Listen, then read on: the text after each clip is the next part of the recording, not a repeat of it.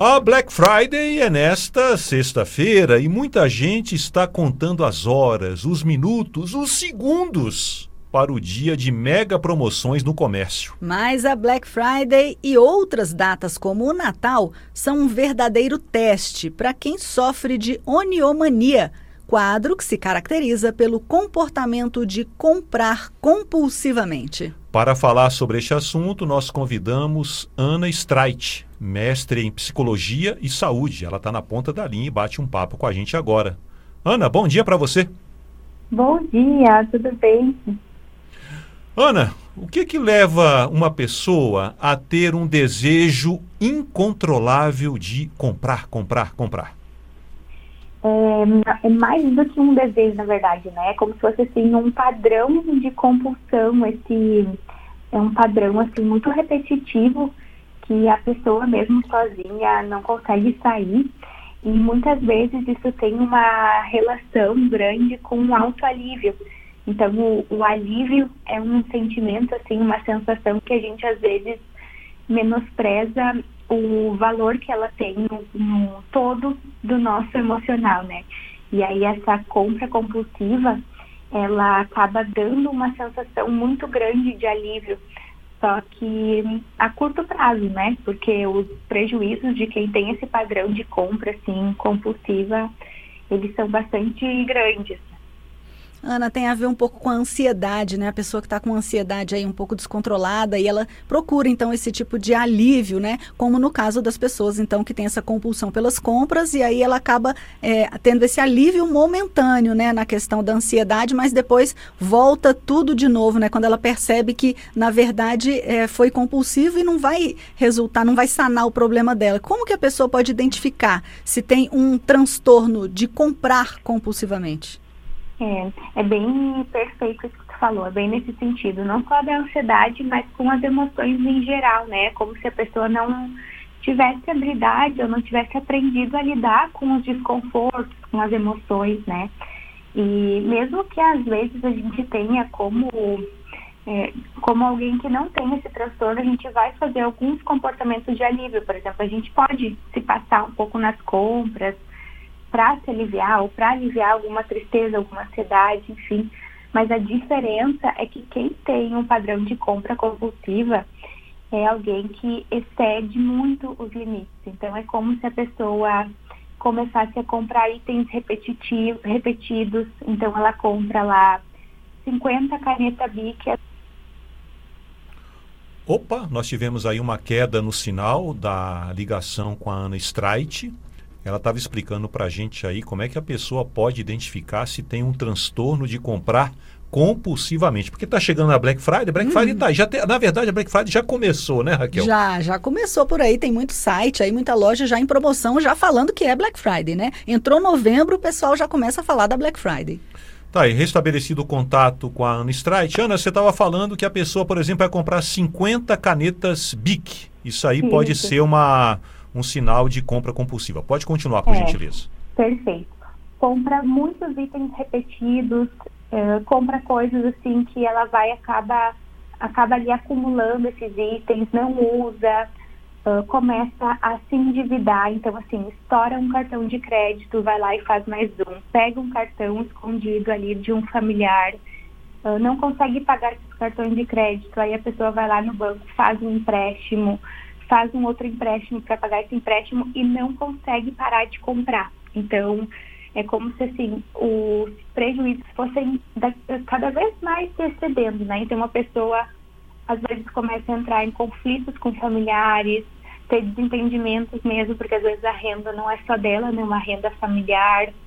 É, começa a ter comportamentos de omissão ou mesmo de mentira desses, dessas compras, então esconde o que comprou, esconde que está endividada, tenta sozinha lidar, porque de certa forma é constrangedor, né? É algo que sai muito do padrão e aí começa nessas condutas assim para manter o transtorno. Agora, certa vez, Ana, eu fiz uma reportagem falando do, de grupos de devedores anônimos, uhum. que é uhum. muito semelhante aos alcoólicos anônimos, né?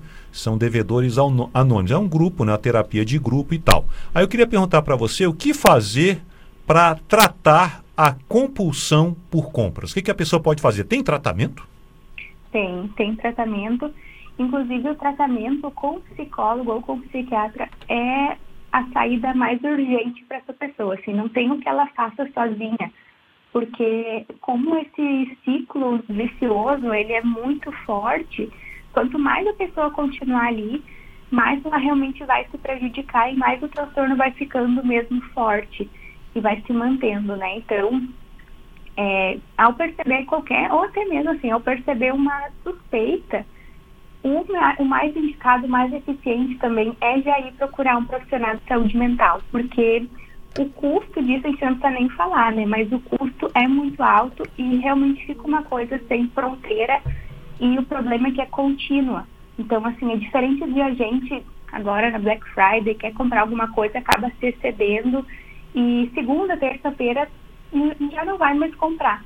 Para quem tem esse transtorno, a pessoa vai continuar segunda-feira, quarta e, enfim, não tem dinheiro que dê conta desse padrão, né? Certo, Ana. Para quem já sofre desse transtorno e está tentando se tratar, é possível, é, acontece da pessoa trocar uma compulsão por compras por outro tipo de compulsão para sanar, então, aí a ansiedade ou outras emoções que ela está tendo em conflito? Por exemplo, ela começa a comer muito doce, ela abusa de outros tipos de medicamentos, enfim, é. outros tipos de compulsões? Uh, essa sua dúvida é muito pertinente e o que responde é assim, se a pessoa realmente está tratando, né, se ela está tratando adequadamente a compulsão, ela vai ter já no tratamento um, ela já vai receber auxílio, já vai receber ali a, a conduta adequada para qualquer compulsão, porque justamente a gente vai na causa, a gente vai no, na origem daquilo, né? Então, se a pessoa sozinha fosse tentar dar conta, é muito o que acontece. É como uh, é um, a compulsão ela entra nos transtornos de adição, de uh, como, né, como a gente estava falando ali, de daqui a pouco dívidas compulsivas, ou com, comer compulsivamente, ou jogar compulsivamente, ou abuso de drogas, de álcool. Então, se ela estiver tendo um tratamento adequado, isso não acontece porque ela já vai entender como lidar com a compulsão em si, né? Mas sozinha, é muito comum a pessoa começar a trocar seis por meia dúzia, ou daqui a pouco tá lá uh, até tendo um comportamento que ele na superfície é saudável, como exercício físico, mas daqui a pouco a pessoa está correndo compulsivamente e está correndo sem parar e aí não consegue nem fazer outras coisas. Então, é essa falta de limite que se a pessoa tem o tratamento, isso se resolve. Agora, sem o tratamento, ela vai mesmo ter bastante chance de fazer essa troca. Ou seja, a ideia é tentar fechar aí todas as pontas nesse tratamento. Nós estamos conversando com Ana Streit, ela é mestre em psicologia e saúde, está falando aí para a gente sobre o comportamento compulsivo por compras. E isso pode se acentuar agora na Black Friday, porque a pessoa fica sendo bombardeada também, né? Com propaganda, mega descontos. A pessoa ah, precisa aproveitar esse desconto, porque senão. Aí tem todo esse perigo. Ô, Ana, nessa Black Friday, pessoas com compulsão por compras e também sem compulsão por compras vão aos sites, vão às lojas físicas para tentar aproveitar um desconto.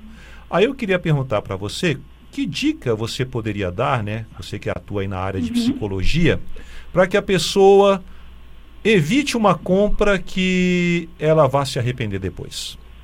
Tá.